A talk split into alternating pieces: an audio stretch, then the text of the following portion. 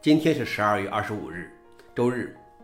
本期是银河观察第八百六十一期，我是主持人银河老王。今天的观察如下：第一条，FSF 警告远离 iPhone、亚马逊和流媒体服务。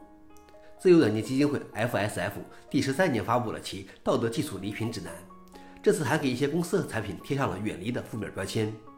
指南中说，对于 iPhone，不仅仅 Siri 令人毛骨悚然。所有苹果设备都包含对用户有敌意的软件。对于 MacBook，macOS 是限制其用户自由的专用软件。macOS 被发现在用户每次打开一个应用程序时都会提醒苹果。对于亚马逊，最臭名昭著的 DRM 犯罪者之一，他们利用设备和服务来监视用户。对于流媒体服务，除了受 DRM 约束的流媒体音乐外，还需要安装额外的专用软件。FSF 最后称，为了尊重自由，他们建议赠送 FSF 会员资格。消息来源：FSF。老王点评：对于大部分普通人，我想还是会选这些邪恶的产品或服务吧。这就是这件事讽刺的地方。第二条是，微软员工意外爆料，Windows 十一的记事本将有标签页。微软的一名高级产品经理发布了一张带有标签页的记事本版本的照片，热情洋溢地宣布 Windows 十一的记事本现在有标签了，并随即在几分钟后删除了该推文。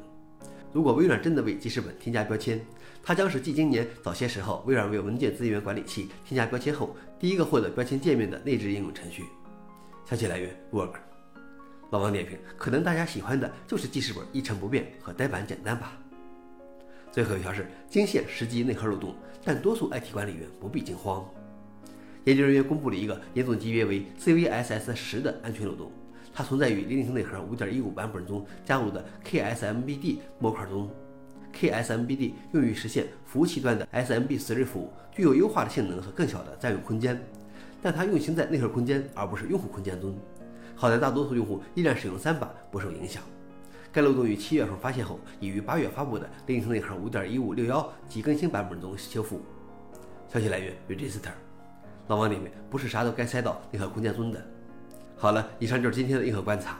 想了解视频的详情，请访问随附链接。谢谢大家，我们明天见。